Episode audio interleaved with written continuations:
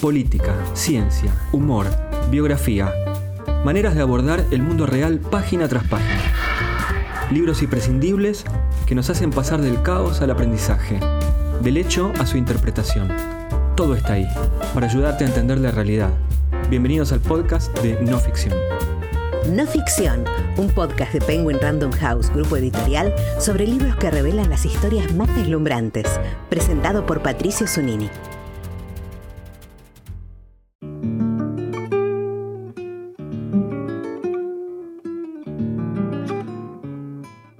Las intrigas de Palacio son uno de los temas favoritos de los argentinos. En su nuevo libro, Sarmiento, Martín Caparrós describe los entresijos del poder durante la presidencia de Domingo Faustino, que transcurrió de 1868 a 1874. Escrito en primera persona, como si fueran las memorias del padre del aula, este Sarmiento se asoma a la grieta de aquellos años con personajes como Mitre, Urquiza o Damasio Vélez Arfield, y conflictos como la fiebre amarilla o la guerra del Paraguay. Caparrós ha logrado una narración tan espectacular como íntima, donde los enemigos políticos se cruzan con las mujeres del pasado y nos descubre a una secreta amanuense empeñada en escribir la historia como Sarmiento lo hubiera querido.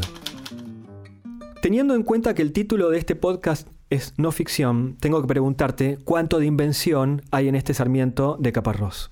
Yo creo que hay mucho y poco al mismo tiempo, poco y mucho. Quiero decir, eh, los, toda la base histórica es eh, real, eh, todos los acontecimientos de los que allí se habla son reales y, prácticamente todas las escenas, incluso que, que allí aparecen, son tomadas de memorias o relatos de la época o así. Pero al mismo tiempo eh, hay una ficción básica que es una voz en, primera persona que cuenta todo eso y que de algún modo trata de reflexionar sobre lo que cuenta, o sea, sobre su vida. Em, y que por lo tanto, bueno, eso es imposible este, de, adjudicar a ningún tipo de realidad, quiero decir, no, no tenemos ninguna grabación de Sarmiento para saber qué pensaba sobre el poder, la religión, las mujeres, la violencia, los, este, etcétera, etcétera, etcétera. Por supuesto, en principio traté de adaptarme a cosas que leí, que pensaba sobre cada tema, pero de todas maneras, insisto, ahí hay una voz que no es este, real y que además en el, después en el, en el, recorrido de la novela uno se da cuenta de que en esa ficción ni siquiera está presentada como la voz eh, exacta de Sarmiento, sino que hay alguien que recoge sus palabras. O sea que hay una vuelta más de ficción sobre la ficción. Si en un extremo ponemos las novelas históricas de un prosista como Andrés Rivera, por ejemplo El Farmer o La Revolución es un sueño eterno, y del otro lado a un historiador como Félix Luna escribiendo en primera persona Soy Roca, ¿Dónde estaría situado este libro de Sarmiento? No sé si debería decirlo, pero si hay un libro este, en el que yo pensaba mucho más que en Soy Roca o que en El Farmer, cuando escribía esto, es en eh, Las Memorias de Adriano, eh, que es un libro que a mí me da mucho placer leer. Este, lo releo cada tanto, cada 5 o 10 años lo releo porque realmente es un, es un gusto. Y, y, me pasó eso, la última vez que lo, que lo releí era casi una tortura porque todo el tiempo que mientras lo leía imaginaba a Sarmiento en el lugar de Adriano, digamos. Este, hasta que en un momento dije, basta, revolví la memoria de Adriano y me puse a, a escribir mi Sarmiento. Hace unos años ya habías escrito una novela sobre Esteban Echeverría. ¿Fueron desafíos parecidos? ¿Por qué elegiste a Sarmiento durante el periodo de su presidencia? Quizás para no hacerlo tan parecido, justamente. Me parece que el, libro de Echeverría es mucho más íntimo, intimista, eh, porque además es un personaje más romántico en el sentido clásico de la palabra, más dramático. Eh, su historia empieza con esa tentativa de suicidio que él mismo cuenta en un diario. O sea, es otro tipo de personaje. Eh, Sarmiento era mucho más una fuerza de la naturaleza dispuesta a llevarse todo por delante, ¿no? Este, mucho más ocupada del el exterior, digamos, lo que tenía alrededor, que de sí mismo y su interior, como si estaba eh, más ocupado Echeverría. Entonces, un poco de ahí se me ocurrió que para justamente diferenciar de algún modo esos dos tratamientos y esos dos personajes, podía ser interesante ocuparme más específicamente de los años de Sarmiento en el poder. ¿no?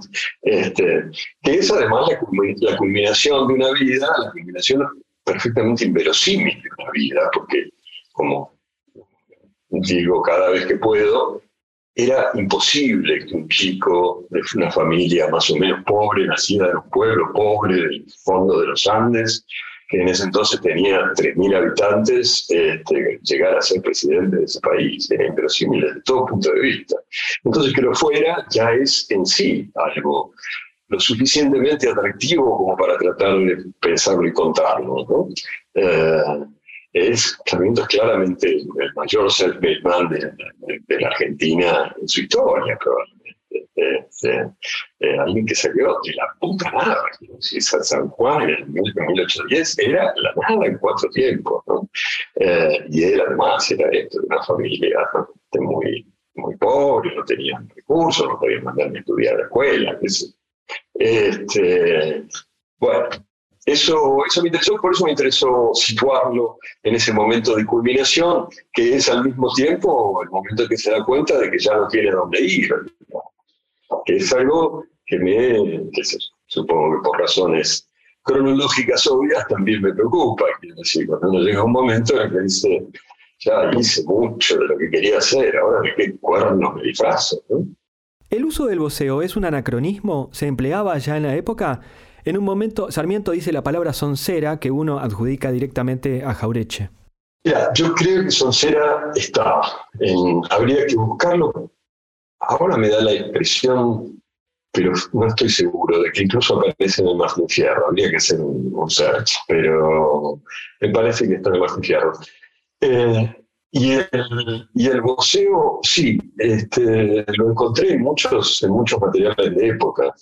Sabes que la historia del museo es muy interesante porque solo hablamos de vos los habitantes de las regiones más apartadas del imperio, quiero decir, este, unos pocos países del norte de América Central, a los que nunca nadie hizo caso, Salvador, este, Nicaragua, etc.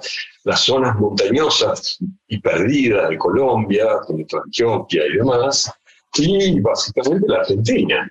O sea, las zonas realmente eh, periféricas, marginales del imperio. Porque supuestamente la historia dice, hay un, lingüista que antes se leía mucho, un sueco, creo que se llamaba Bertil Malmberg, que reconstruye esa historia. Y él dice que lo que pasó es que, bueno, los primeros conquistadores que vinieron eran gente más o menos eh, de clase, no de clase baja, pero extracción popular, eh, que hablaban de voz porque eso les parecía fino. Este, el voz era una forma de tratar de hablar como la nobleza, o sea, era una inversada en sentido literal, querer ser, era kitsch, ¿no? Este, y que entonces la primera capa del castellano que se difundió por América fue el voceo pero que eh, rápidamente, al cabo de 20 o 30 años, cuando se establecieron ya las capitales imperiales, eh, México, Lima, eh, La Habana, etc., ahí la corte española mandó marqueses de verdad, digamos, o condes de verdad, virreyes, que venían este, sin este prurito de tratar de parecer no sé qué, y hablaban de tú. Y por lo tanto tú se difundió en, este, en las zonas más centrales del imperio, ¿no? Eh, porque había una burocracia y una nobleza colonial, este, una clase alta colonial que hablaba de tú. Y se difundió. Y parece que a Buenos Aires llegó también, con esta cosa de ser un virreinato tardío, ahí llegó el tú, este, la última parte del siglo XVIII y que la, la, clase alta porteña, en 1810, así hablaba de tú. Eh, y con eso se diferenciaba de la gente del campo y demás que hablaba de voz. Y que el voz fue impuesto, parece que mano militar, por Rosas, que él lo hablaba con sus peones en su, en su campo y demás, y que como una forma de populismo, palabra que no me gusta, pero en este caso en sentido estricto, quiere decir de hacer de imponer un lenguaje supuestamente más popular, obligó, digamos, a que se hablara de vos bajo su mando. Y ahí el vos eh, resucitó por una cuestión eh, política, claramente política, de un gobernante que quería que se hablara como hablaban la, las clases bajas del campo. ¿no? Y esta pelea entre el tú y el vos duró hasta... Hay un libro de Arturo Candevila de 1914, 15, que dice que tú se impondrá finalmente, porque es la verdadera forma del castellano, nosotros, y no sé qué, no sé cuánto. Y yo no sé vos porque sos joven, pero a mí en la escuela me enseñaban, yo amo, tú amas, el amo. Era una cosa curiosa, porque lo que te estaban diciendo es, estás hablando mal todo el tiempo. O sea, el castellano de verdad, el que tienes que aprender, el que tienes que aprender, es el tú. Y en cambio estamos hablando de vos, o sea, somos, eh, estamos en ¿no? Es una cosa muy extraña la que pasa. Para cerrar y agradecerte por tu tiempo, ¿cuáles son tus libros preferidos de historia argentina? Yo creo que la, mitad de lo que leo es historia, o sea, sigo leyendo mucha historia, me, gusta, me interesa, me trae. Eh, así que la respuesta podría ser infinita. Eh, se me cruzó por la cabeza recién un libro que no había leído desde la escuela, del secundario, para retomar tus, este, este, tus costumbres, que se llamaba Gente de la, de la, Edad Media, de una inglesa que se llamaba Eileen Power. Y la había publicado Eudeo, era un librito relativamente chiquito, que nos, dieron, nos dio a leer un profesor de historia que teníamos en cuarto año en el Colegio Nacional, que se llamaba Raúl Aragón, en buena parte por él que yo decidí estudiar historia. Era un tipo que te enseñaba la historia de una manera que nadie nos la había enseñado hasta entonces. Y ese librito fue muy importante para eso, porque lo que hacía era contar las vidas de seis personajes populares, eh, populares en el sentido de seis personajes del pueblo durante la Edad Media. O sea, personajes que seguramente ella había de algún modo inventado, o que alguno de ellos figuraba en un registro parroquial, pero no sabía nada de él. Pero te decía cómo vivía una tejedora, cómo vivía un soldado, cómo vivía un, este, herrero, qué sé cosas así, que era una, era una manera tan distinta de ver la historia de aquella que estábamos acostumbrados, con batallas, con reyes, con próceres y con cosas por el estilo, que a mí me fascinó. Y hace poco lo volví a leer y está bastante bien. Después se hizo mucho de eso, obviamente, ¿no? Este, pero sigue teniendo ese, gusto. Me gusta mucho esas historias que tratan esto, de, de reconstruir eh, vidas de sociedades, digamos, cómo se vivía en determinadas sociedades en determinado momento. Este, todo lo que vino un poco de lo que llaman la escuela de los anales en Francia, ¿no? toda esta historia de la vida cotidiana, o de, eso, de reconstruir, este, de tratar de entender vidas. Eh, eso es el tipo de libro que más me gusta. Nacido en 1957, Martín Caparrós tiene una obra extensa que abarca varios géneros, desde el periodismo y la crónica de viaje hasta la biografía, el ensayo y la ficción. Recientemente publicó Ni América, un libro donde piensa y trata de entender un territorio inabarcable, Hispanoamérica.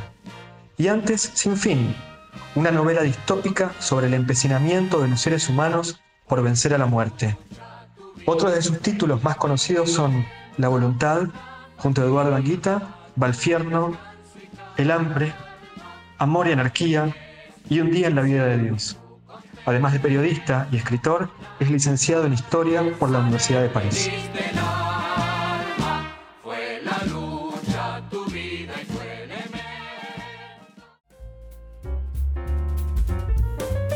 No Ficción es un podcast de libros de Penguin Random House, grupo editorial, presentado por Patricio Zunini.